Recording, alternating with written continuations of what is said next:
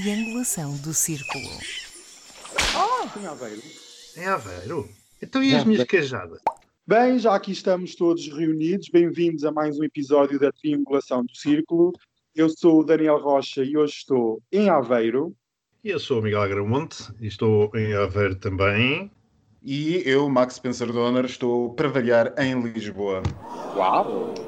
Este é o 12 episódio e não se esqueçam que no dia 28 de junho vamos ter o nosso episódio especial Exatamente. dedicado à causa LGBTI, onde vamos contar com vários convidados. Exatamente. Na próxima semana vamos ter um episódio especial. É o primeiro episódio especial. Não percam. Meus amigos, eu queria aproveitar para vos dizer uma coisa ter terrível e triste. A triangulação errou. Neste caso, eu errei aqui há uns dias quando fiz referência às Associações do Norte, num dos nossos episódios, em que queria, em que referi, aliás, a Casa Aqui como sendo uma das associações que presta apoio no Norte. É mentira, não é a Casa Aqui, a Casa Aqui está em Lisboa, é a Casa Arco-Íris da Associação Plano I. Portanto, está corrigida este erro e com os agradecimentos à nossa ouvinte Ana Ferreira que nos mandou um e-mail a notar justamente isso. Obrigado, Ana. Beijinhos. E já agora, se me permitem, eu vou fazer um complemento relativamente à informação que o nosso ouvinte Pierre, que no episódio 10 nos perguntou se nós conhecíamos algumas associações LGBT mais em Bragança. Como tive a oportunidade de informar nesse episódio, falei com várias pessoas e a conclusão é que não existia. Só que as conversas continuaram. O João Paulo do Portugal Gay pôs-me em contacto com a Patrícia Martins, que por sua vez me pôs em contacto com a Sara Canteiro, isto é tudo uma rede, e a Sara, apesar de já lá não morar, pertence ao movimento LGBTIQ de Bragança. Infelizmente este movimento está um bocado parado, segundo ela. Por outro lado, ela sugere que tu, Pierre, entres em contacto com a Associação de Brasileiros aí em Bragança, porque, segundo me disse, dão bastante acompanhamento e apoio a quem chega, apesar de não se ligar tanto ao lado ativista. No entanto, ela também me disse que mesmo que pretendas fazer atividades, de certo que eles ajudam e o movimento também está interessado em contar com a tua ajuda. Portanto, quem sabe se não tens aqui uma oportunidade. Finalmente, se realmente procuras eh, algo ativista e em atividade, a Sara diz que o mais próximo que tens é em Vila Real, na Catarse. Nós vamos responder ao teu e-mail para se quiseres depois em contacto com o pessoal. E por uma questão de justiça, já agora também tenho que fazer referência e agradecer ao Didier, que discretamente e bastante fora do meio, vem enriquecendo o nosso podcast com apontamentos sexy. Obrigado, triangulantes. Beijinhos. Beijinhos. Oh, Max, estás em Lisboa por algum motivo em especial? Ou seja, depois de gravarmos o nosso podcast na semana anterior, foste a algum aniversário ali para os lados de Lagos? Não, não fui, não fui. Não foi, porque realmente eu gosto procurar zonas de infecção e então vim para o, para o Príncipe Real. Mas depois a ver se passo por Lagos. Hum.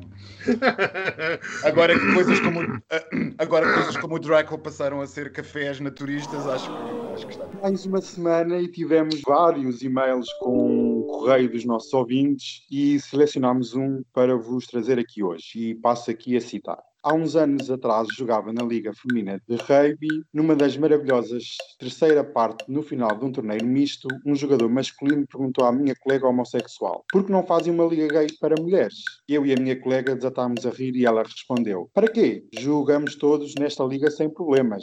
E eu, enquanto ria, abanava a cabeça afirmativamente. Ele: A sério? Sem stress? E nós, incrédulas, a rir. A minha pergunta é: por que os jogadores masculinos não aceitam bem homossexuais na equipa ou liga? Terão medo da sua própria sexualidade? Sinceramente, eu não percebo e gostava de saber como se sentem perante este tipo de situações. Sou mulher heterossexual e, e adoro o vosso programa. Please don't stop, Sylvie. Beijinho, Sylvie. Obrigado pelo teu correio. Beijinhos. E em relação a este tema, nós vamos ter a resposta do nosso psicólogo de serviço, o Luís Carlos Batista, que é psicólogo clínico. Então, respondendo à questão, os jogadores masculinos heterossexuais muitas das vezes nunca tiveram qualquer contacto com pessoas homossexuais, nomeadamente outros homens homossexuais. Por mais que cada vez mais as pessoas homossexuais estejam à vontade em Portugal, esta realidade não é tão generalista. Ou seja, se calhar em Lisboa encontramos mais facilmente pessoas que se assumem sem, sem qualquer tipo de problema e que levam a vida delas normais, mas se formos para o interior de Portugal, se calhar a realidade já não será essa. E mesmo em Lisboa, nem todos os homossexuais ainda estão confortáveis com a sua sexualidade ao ponto de partilharem esta questão que acaba por ser uma parte íntima da vida de cada um com os demais. Perante isto, os homens que nunca tiveram contacto com outras pessoas homossexuais fantasiam, ou seja, criam ideias que poderão não corresponder à realidade, simplesmente porque desconhecem. E isso leva a um certo medo ou a um certo desconhecimento. Eu às vezes tenho o problema de usar, ou não gosto muito de usar a palavra medo, porque às vezes trata-se apenas de um mero desconhecimento. E porque a forma como a homossexualidade é vista pode efetivamente levar a um confronto pessoal com a sua própria sexualidade. Não é uma questão fácil, porque depende de pessoa para pessoa, no caso de homem para homem, mas muito genericamente isso acontece porque existe o medo do desconhecido, porque não se sabe como é que é ter um amigo ou um colega da equipa, no caso, que é homossexual. Será que ele vai olhar para mim durante o duche? Será que ele, quando me tocar, vai sentir atração sexual por mim? Será que quando ele me toca ou está perto de mim, será que gosta de mim? Como é que eu vou reagir a isso? Será que eu vou saber lidar com isto? Isto são tudo questões possíveis que um homem heterossexual poderá pensar sobre um homem homossexual, pelo simples facto que desconhece. Não existe essa realidade muitas vezes no mundo de alguns homens ou na vida de alguns homens. E depois, também, para além disto, há também outras questões mas há outra que me está a surgir, que é quando a pessoa é homossexual e não se aceitou. O que é que isso vai levar? Isso vai levar a um confronto com a parte sexual do próprio. Ou seja, ok, eu sou homossexual, mas eu não quero aceitar esta parte em mim e, portanto, eu vivo uma vida de heterossexual, ou seja, tenho relações sexuais com mulheres e se calhar até sou casado e tenho filhos. E sempre que vejo um homem interessante que me chama a atenção ou que eu me sinto atraído, eu tento esquecer ou reprimir esses sentimentos e esses impulsos. Então, o que é que acontece quando um homem que está nestas circunstâncias se vê confrontado com outros homens homossexuais? Isto vai levar a uma, um certo mal-estar psicológico, porque a pessoa, sempre que está com alguém que seja homossexual, no caso o homem homossexual, sente que é mais difícil lidar com esses impulsos com esses sentimentos, porque de uma forma inconsciente vai-lhe estar sempre a mostrar aquilo de que ele tanto foge. Que leva a um mal-estar, leva à homofobia, em muitos dos casos, por isso é que se diz, e os estudos apontam isto já há muito tempo, que a maioria das pessoas homofóbicas são de facto homossexuais. Há homens que efetivamente, a partir deste contexto, conseguem depois resolverem-se, ou seja, começam a lidar com a sua sexualidade e acabam por aceitar a sua homossexualidade, mas há outros que se tornam homossexuais da pior espécie, digamos assim, porque querem eliminar o fruto do seu desejo porque não consideram que seja válido ou que não seja aceito pela sociedade. E isto ainda acontece em 2020. Agradeço então ao Luís pelo tempo dispendido para nos dar uma resposta mais precisa. Isto não, é, não tem a ver com achismos, e então preferimos eh, socorrer-nos do Luizinho para uma resposta mais profissional. Luizinho, estou à espera de uma nova fatia de pizza fria em casa do Max, oh, semelhante yeah. àquela de 2011. Eu não me lembro nada disso, mas pela minha casa passa tanta bicha. Também se soubesses tudo o que se passa por tua casa. Posto isto, vamos passar para a nossa rúbrica do nosso querido Miguel, que é a Gazeta dos Dias Úteis, que já toda a gente fala. Nós estamos mortinhos por saber o que é que se passou nesta semana. Olha, na verdade, a semana foi, de uma maneira geral, bastante desinteressante, mas vamos lá. A Gazeta dos Dias Úteis. Segunda-feira foi o dia das aparições. Em direto, via RTP, revivemos as aulas do professor Marcelo, quase umas conversas em família, e em diferido ouvimos o Cherno Durão a dizer que não sabia o que toda a gente sabia acerca do Iraque.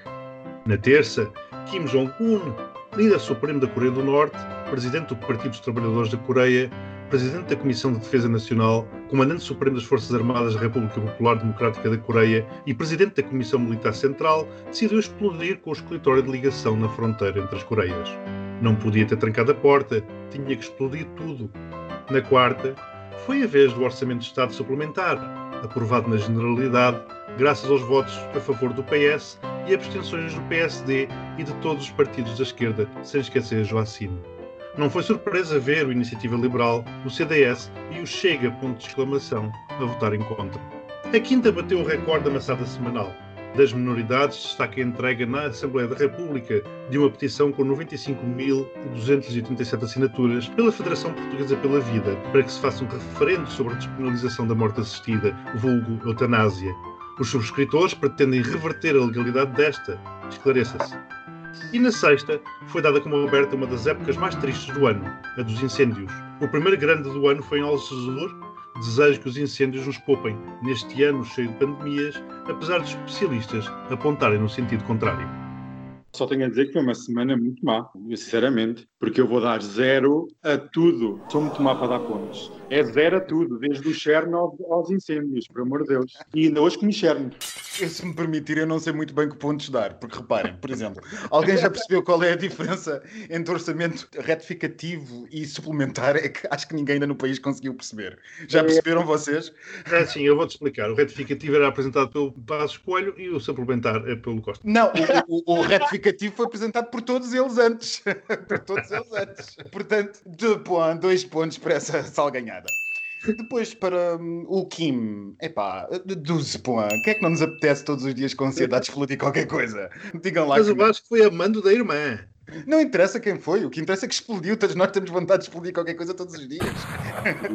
Portanto, 12 pontos, 12 pontos para o Kim a petição de, dos senhores eh, pela vida, nós já os conhecemos. E sabendo com quem é que eles dormem, o que eu faria era analisar as, as assinaturas, não vão algumas ser ou falsas ou de gente já morta, ou de menores. Portanto, zero. Mas quando dizes morta, dizes eutanasiada? É, provavelmente, provavelmente, quem sabe. Ai, que coisa horrível. Já temos mais haters para o nosso podcast. Mais uma semana, mais uns temas que nós vamos aqui debater. E esta semana tivemos uma notícia esplêndida, que é a vinda da Champions League para Portugal. Quer dizer, para Portugal não, para Lisboa. Portugal, o resto é paisagem. Retifico o meu erro. Mas isto era a notícia que todos os portugueses esperavam, acho eu. Os meus queridos amigos acham que este era o milagre que nós estávamos à espera, que o Marcelo falou. Daniel, eu acho sinceramente que antes de mais nada tu tens que reparar que nós temos uma audiência muito grande de minorias sexuais e devias ter explicado o que é o final da Champions. Mas pronto. Ah, é preciso é tão Eu ainda não me consegui habituar à nova realidade com estas injeções constantes de futebol nas TVs. Como nós, nós já comentámos uma vez no episódio, isto é verdadeiramente terceiro mundista. Eu queria fazer uma introdução séria a isto, mas não consigo. Portanto, não dá, não, não dá, não consigo. Não, não, eu não vejo um lado sério para pegar neste tema. Portanto, a coisa atingiu um novo máximo assim que foi conhecida a decisão da UEFA de escolher Lisboa como a cidade para se disputar a final da Taça dos Campeões. Eu achei um must da velocidade com que Marcelo, a partir de Pedrógão Grande, onde lamentava as vítimas dos incêndios já há três anos, ter organizado toda aquela espécie de festa privada. E conseguiu que todos aqueles figurões tivessem a agenda livre para comparecer. É impressionante. Como é que se diz, Daniel? É influencer, não é?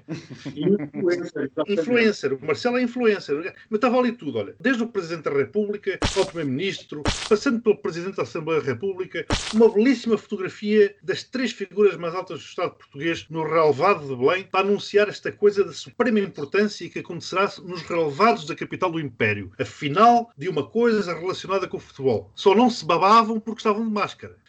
E como se não bastasse aos três tarolas, juntaram-se os ministros da Economia, o ministro da Saúde, o ministro da Educação, o secretário de Estado do Desporto, o presidente da Câmara de Lisboa, o presidente do Sporting, o representante do Benfica e o Big Boss de futebol Tuga, o Gomes. Eu imagino sinceramente o Marcelo na estrada, na autoestrada, de regresso no carro imparável, com o telemóvel, este pessoal todo, pá, temos que fazer uma coisa, chama, chama o outro, todos eles a falarem uns com os outros, pá, cancela, o Marcelo vai.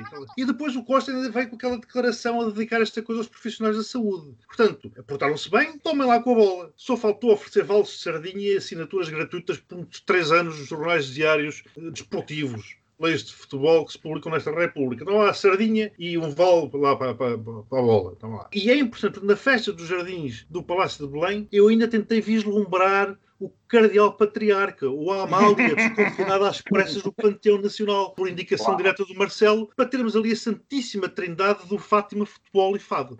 Mas talvez seja prematuro. O futebol tem-se encarregado de ocupar o espaço, por enquanto, ainda não ocupado pelos outros dois. E, portanto, quanto a isto, isto é de tal forma ridículo, pouco mais tenho a dizer, e pronto, é assim, vamos embora, vamos, vamos à bola, tragam aquilo tudo lá para Lisboa, mas depois não se esqueçam é só de fazer um, um circo sanitário à cidade.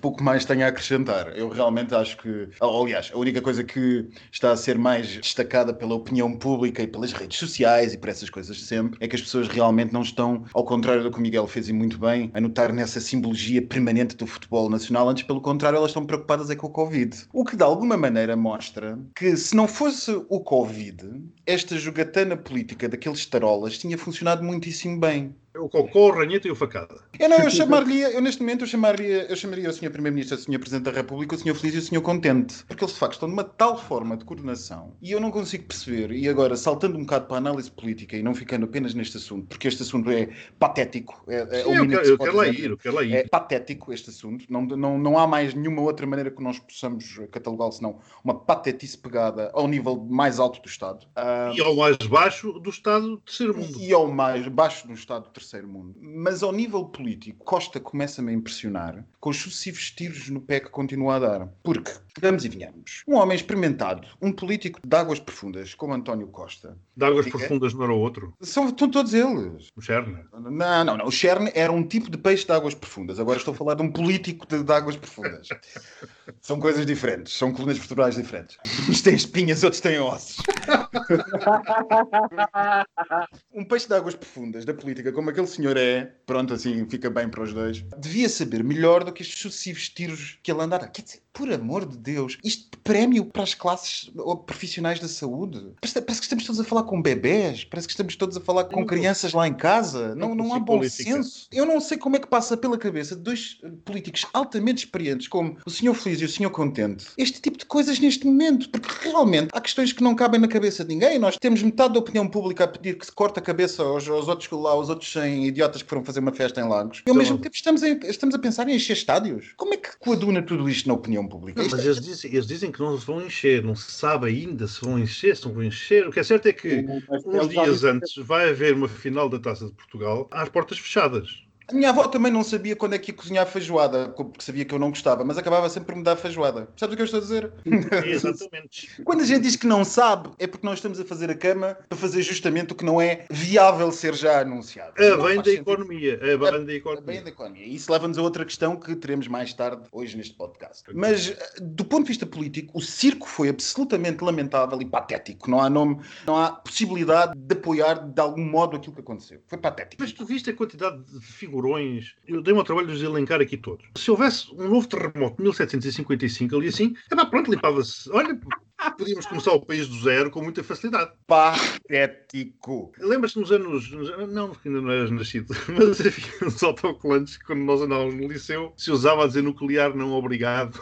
Não, Daniel, uh, Daniel é. por favor, ajuda-me aqui que, que, ela está a viajar. Eu acho, eu acho que nós devíamos lançar aqui também uma, uma campanha dos Champions não obrigado. obrigado não, isto já. quando se discutia energia nuclear em Portugal, etc. E havia um grande, também um grande movimento a nível europeu para desmantelar centrais nucleares na Europa. Havia em vários idiomas, em todos era português, um sozinho depois a dizer nuclear não obrigado. Portanto, eu acho que podíamos reaproveitar esses autocolantes dos anos 80 para pôr Champions não obrigado.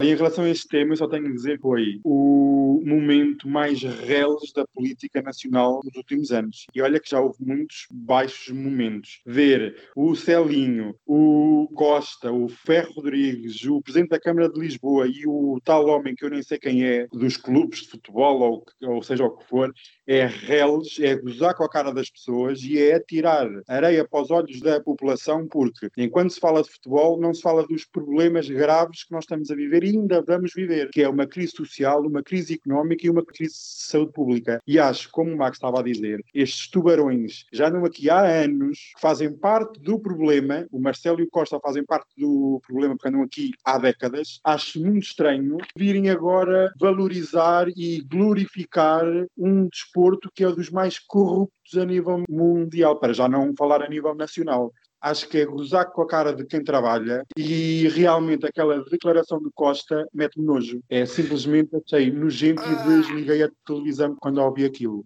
É que o problema com o Costa, permitam-me permitam interromper, é que eu insisto, eu, a minha questão não é que eu acho que ele seja, para ver se a gente consegue ter um ponto de dissonância, eu não acho que ele seja parte do problema. O que eu acho é que ele está a decepcionar, o que é paradoxal com os níveis de apoio nas sondagens, porque o nível de apoio nas sondagens traduzem justamente o contrário. Mas em termos de discurso político, ele está-me a decepcionar um bocado, porque tem sido muita, tem sido muita coisa. O apoio à campanha presidencial de Marcelo foi, continuo a dizer, um enorme erro político. Vai ser um enorme erro político. E depois são estes espaços em falso, não vou usar a expressão em francês para as outras não, não me acharem odiosa, esses espaços em falso que ele anda a fazer, de comentários, ir ao Algarve, dizer que adorou o Algarve vazio, deixar os algarvios num pé de vento de raiva, porque aquilo assim é que parecia os anos 60. Depois vi dizer que entrega o Champions Final como prémio aos profissionais de saúde. É, é tudo uma mas repara, mas repara nem parece dele. Foi, nem parece isto dele. foi quarta-feira, dia 17. E eu, na Gazeta dos Dias Úteis, na quarta-feira, o que eu destaquei foi a discussão do Orçamento de Estado suplementar. Podia ter optado também por falar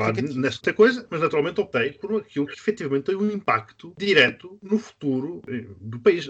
Eu sinceramente também não sei. Eu, no, no, próprio dia, posso estar errado, mas no próprio dia tive uma impressão. E tive uma impressão que me pareceu que o presidente estava, ou por outra, que lhe estava a ser cobrado um favor. E um favor de marketing político. Porque de facto a opinião pública tem sido bombardeada nos últimos dias com a sucessão de países europeus que não vão deixar entrar portugueses. E portanto era necessário, de alguma maneira, alterar a narrativa de os estrangeiros não querem nada com Portugal neste momento essa alteração à narrativa era extraordinariamente importante ao esforço do governo. E portanto eu não sei se não foi cobrado um favor ao Marcelo, sinceramente, não faço a mínima ideia. Olha sei. que é um bom vista. Não sei. Pode ter sido. Mas sei um enorme tiro pela culatra. Digo. O anunciado milagre está aí por aí abaixo. Pô, eu também não sou, eu também não sou cínico ao ponto de dizer que o milagre foi por aí abaixo. As coisas correram bem no início, agora estão a correr menos bem. Todos nós já sabíamos que as coisas podiam correr menos bem. E, aliás, não, vamos lá ver, casos... com o desconfinamento, Sim, nós sabíamos que os números iam aumentar. Eu não sou assim tão crítico com o governo como o pessoal agora está a ser, mas em Portugal passa-se rapidamente bestial a besta. Este tipo de coisas estão a acontecer por toda a Europa. Toda a Europa está a ter surtos mais ou menos controláveis, mais ou menos descontroláveis,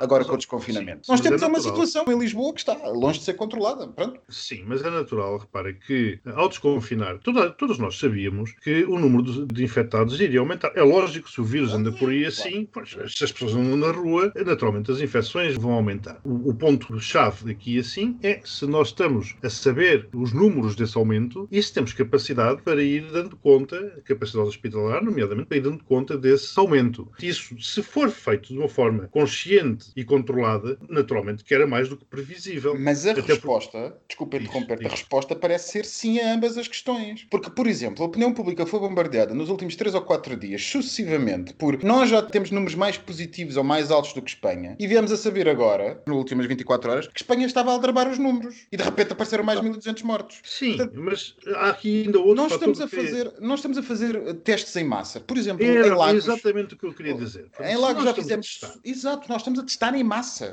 Se nós estamos a testar mais do, do, que a maioria dos outros países, é natural que é aquela coisa do que quem procura acha, não é? Exato, e portanto eu acho que o trabalho que está a ser feito pelo governo é um bom trabalho. Sim, sim, portanto, é isso. Agora, o que eu acho é que esta operação foi uma operação em que o governo tentou erradamente, e parece-me que aí voltamos péssimo, ao início. Péssimo. Voltamos ao início não só de futebol vive este país, não é? Também embora temos, pareça. Embora, embora pareça, mas também temos o Covid presente na comunidade e assistimos nesta semana a um frenesim de declarações sobre festas ilegais em lagos e outras tantas espalhadas pelo país e vemos nas redes sociais cada vez mais pessoas a, a pedir as cabeças dos responsáveis das tais festas e vemos também o Estado supostamente a querer pedir indemnizações a quem organiza festas e isto é um novo caminho no combate ao Covid, que é julgamentos na praça pública e indemnizações a quem não cumpre as regras sanitárias impostas pela DGS. O que é que vocês acham sobre este tema das festas ilegais e da transmissão do Covid?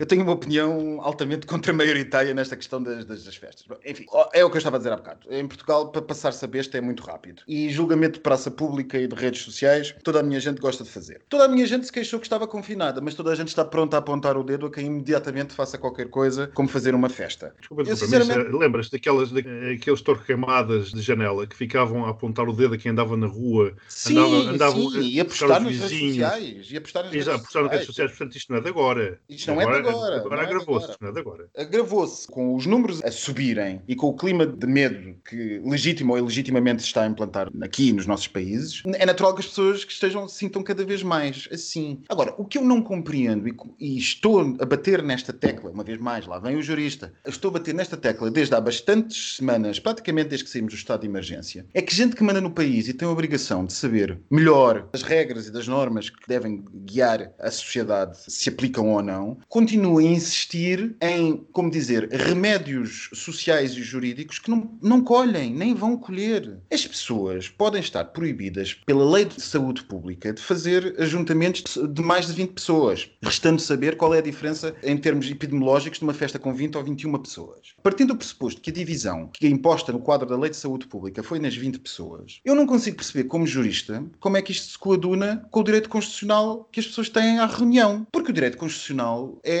superior à lei de saúde pública. Portanto, ao invés dos nossos políticos assumirem a responsabilidade que têm nesta má gestão daquilo que se está a passar, parecem estar a preferir acicatar e a responder às opiniões públicas dizendo sim, sim, vocês têm razão, é verdade, isto não pode ser assim, não pode haver festas, não pode haver isto, aquilo. Pois, não pode haver festas, nem pode haver acumulações no quadro da lei de saúde pública. Mas a Constituição está acima disso. E, portanto, as pessoas têm os seus direitos constitucionais garantidos. O que é que devia ter sido feito? Talvez não se devesse ter acabado com a lei de emergência constitucional. Talvez se devesse ter continuado com o estado de emergência, eventual- eventualmente reduzido àquilo que devia ser. Porque eu, sinceramente, não estou. Ainda que compreenda que as pessoas estejam chocadas que haja festas e que haja falta de bom senso, eu não estou na disponibilidade de exigir que as pessoas reduzam o seu direito ao seu direito constitucional, passo a repetição, sobre base numa qualquer pressuposto de bom senso que elas não são constitucionalmente obrigadas a ter. Portanto, isto foi tudo mal construído. E como todos os juristas dignos de nome neste país, constitucionalistas, disseram, no dia em que o estado de emergência acabou,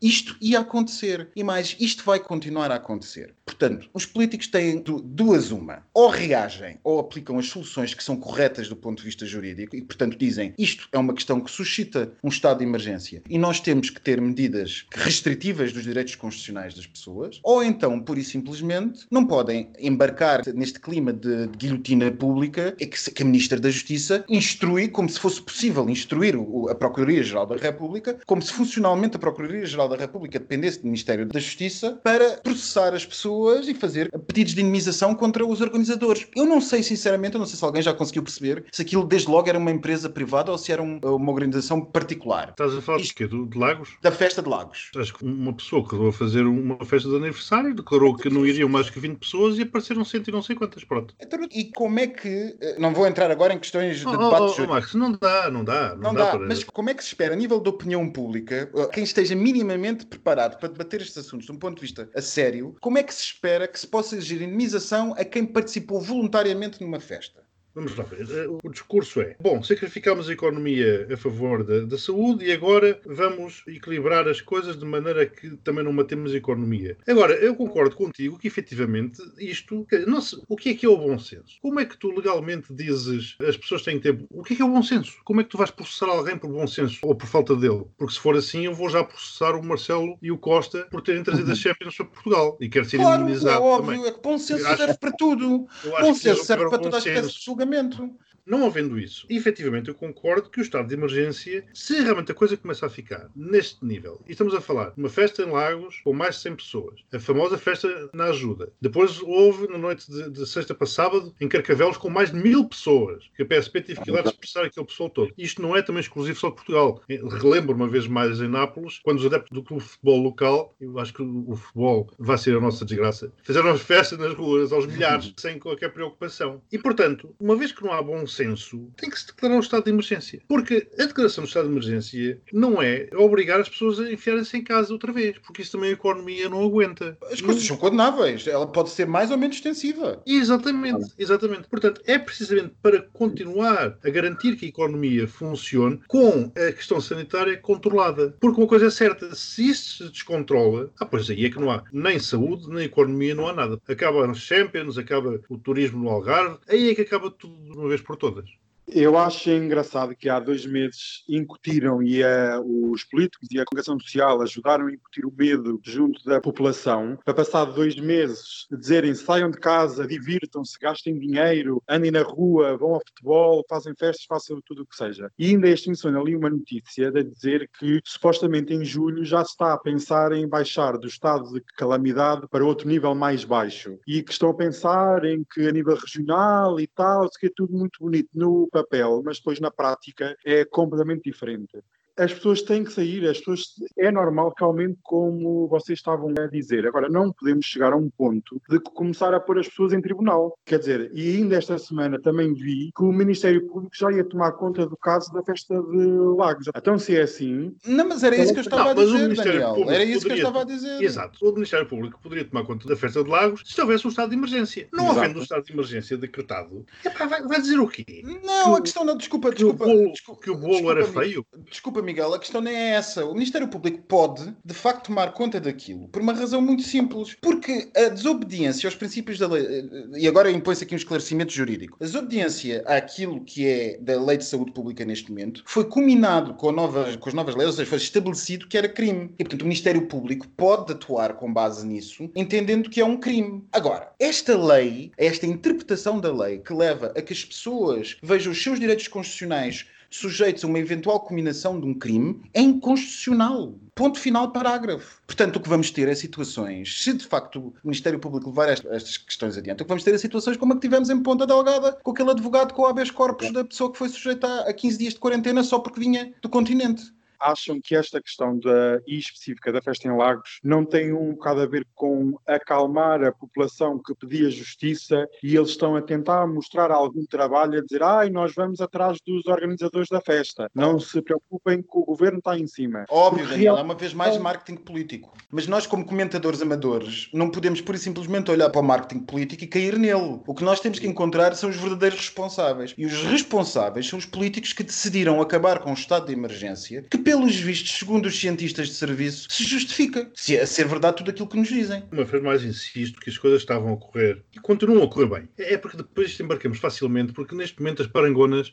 é tudo tipo correio da manhã. É Sim. o pânico. É o pânico. Portanto, sim. Neste momento há assim um caldo muito estranho. O que é certo, a sensação com que eu fico é que nós estamos a ser confrontados com aquela velha máxima. E o Costa referiu isso quando realmente retirou o estado de emergência. Disse agora é convosco porque o Estado não pode tomar conta, não é papá, não pode estar a tomar conta de todos vós. E portanto é a maior liberdade, maior responsabilidade. E ao que me parece, a baixa responsabilidade de poucos está a colocar em risco a liberdade e a vida de muitos. É a velha questão. Se os únicos que corressem perigo fossem quem se arrisca nestas festas, queria lá eu saber. O problema é que há aqui uma responsabilidade social, que em último caso é para com o pessoal de saúde, porque depois esses é que têm que ir correr o risco da sua própria vida para tratar dos inconscientes e dos infectados pelos inconscientes. Só espero que não nos paguem vales de futebol, não é? Como nós não entendemos os limites, então para que se decreta um novo estado de emergência? Se o povo não sabe estar à altura das circunstâncias, então que se baixem as circunstâncias à altura do povo. E já agora que façam isto antes do Chega tomar isto como bandeira sua. Julgo eu que não tarda muito para começarmos a ouvir por aí coisas do tipo eu não sou a favor de ditaduras, mas Mas é assim que começa. Eu não estou a dizer que as pessoas atuaram com bom senso. O que eu estou a dizer é, como cidadão, eu não admito que se limite o direito constitucional de alguém com base no bom senso de terceiros. claríssimo. Percebem? claríssimo. Eu compreendo que as pessoas não gostem do facto de alguém fazer uma festa de 100 pessoas, porque isto lá está, põe em causa o esforço de toda a gente. Mas agora, como cidadão minimamente formado e, e receoso dos meus direitos e da supressão dos ditos, eu não admito que ninguém interprete o meu direito constitucional ou o que quer que seja com base no seu bom senso. É o era só, enquadramento. era só É o- que faltava. É o É enquadramento. o enquadramento. E isso é responsabilidade dos políticos. A Exato. lei de emergência constitucional nunca devia ter sido retirada. Eu compreendo, como já o disse aqui várias vezes, eu compreendo que os efeitos económicos, psicológicos, etc, etc, etc, não sugerissem a sua manutenção. Mas poder-se-ia ter mantido a lei de emergência constitucional com efeitos progressivamente mais reduzidos, como, por exemplo, a limitação do, do direito à reunião ou do direito Por à exemplo. assembleia, coisas assim do Exato. género, para impedir que nós estejamos numa situação em, em que estamos basicamente a pedir justiça Então, mas nós estamos a pôr semáforos nas praias, estamos a pintar riscos nos parques, estamos a fazer as coisas. Para o cidadão comum, isto não entra na cabeça, não, não, não faz Não sentido. Não faz sentido. Porque isto vai ser um rega bof, vai ser impossível. Como algravio, residente no Algarve, posso-vos dizer que é impossível controlar as festas de 100 pessoas. Qualquer festa Claro. de Caracacá tem pelo menos 50, 60 pessoas, Claro, claro. mesmo sem ser comercial. Exatamente. Festas sociais então vão ser. é Agora imagina o É potencial de, impossível. de irradiação Claro. de, de contágios que isso vai trazer para todo o país. A população Porque no Algarve sobe de 0,5 milhões em janeiro para 2 ou 3 milhões em pleno verão. Toda esta gente está a fazer festa, não está a fazer mais nada. E depois temos a cereja no cimo do bolo, que é a final da Champions. Pumba ali, em Champions. agosto, pumba, toma lá. Para quem ainda não foi infectado, tem aqui o bónus. Mas agora passamos para a parte final do nosso podcast. A minha passadeira maricone. Passadeira, maricona. Esta semana vamos ter um update de um tema que falei na semana passada, que é sobre hum, a Casa Real Espanhola. A ex-amante do ex-rei Juan Carlos deu uma entrevista onde pôs a num Qual a, delas? a principal, a alma ex-aristocrata, que se divorciou de conde ou duque. Olá, Então, mas espera, espera. É ex-amante do ex-rei, que por sua vez era ex-aristocrata, mas isto. Ela passou a ser ex-aristocrata no momento que soube que ela era amante do ex-rei. Porque os aristocratas não são Mas também, galdérias. também já não é. Mas também já não é amante, já é ex-amante. Isto é confuso. É ex-amante. Pode ser amante, ninguém- o, o rei é que já é ex. E ela pôs a nu a corrupção na Casa Real, onde numa entrevista revelou que o atual monarca Filipe VI de Espanha tinha conhecimento do que é que o pai fazia e daquele suborno da Casa Real Saudita para a construção de uma linha férrea de alta velocidade entre Meca e Medina. E eu posso dizer que acho que este é o grande acontecimento que vai pôr a- por fim, finalmente, esta anomalia que é a Casa Real Espanhola. E ainda para mais tenho-vos para dizer que há a possibilidade que o rei emérito Juan Carlos pode vir de exílio para Estoril, amigas. Outra vez? Outra vez? Então, mas e, e quem é que vai apanhar o tiro agora? Haverá castings em muito em breve para encontrar uma amante portuguesa para o senhor corrupto. Ah, Ele vai- certamente que deve haver. Deve haver umas quantas. Tem que ser é loira e branca. Ele só gosta de Sabes que isto com a pandemia houve muitas loiras que desapareceram. Vou procurar ali no palco do finalmente que elas estão sem trabalho. Outro tema que eu também gostava de falar é o novo livro do ex-conselheiro da Casa Branca, o Bolton. Eu aconselho desde já, amigas, não comprem o livro porque estão a financiar homofóbicos, racistas e fascistas. Se tiverem a infelicidade de ter o livro na mão, atirem-no para o mar, que é mais do mesmo. Acho que é engraçado pessoas na administração da trampa. Estão lá dentro, não fazem nada. Vem cá para fora. Ai meu Deus, que ele é muito mau. Não, aliás, ele tentou não testemunhar justamente para se reservar para o seu próprio livro. Então, mas Portanto, tu queres que essas- nós juntemos esse livro ao do cavaco? Este livro deste senhor, que foi um dos arquitetos da invasão do Iraque, é Este já queria do Irão. E do Irão, pronto, e temos aqui uma lista enorme de países que ele queria invadir. Venezuela, Irão, Coreia do Norte, China, horrível, nojento, e amigas, leem as notícias na televisão e mais nada, porque não vale nada. Outro tema, a mãe da Meghan Markle, que eles estão em Los Angeles, vai viver com a filha e com o genro para cuidar do neto, do Archie.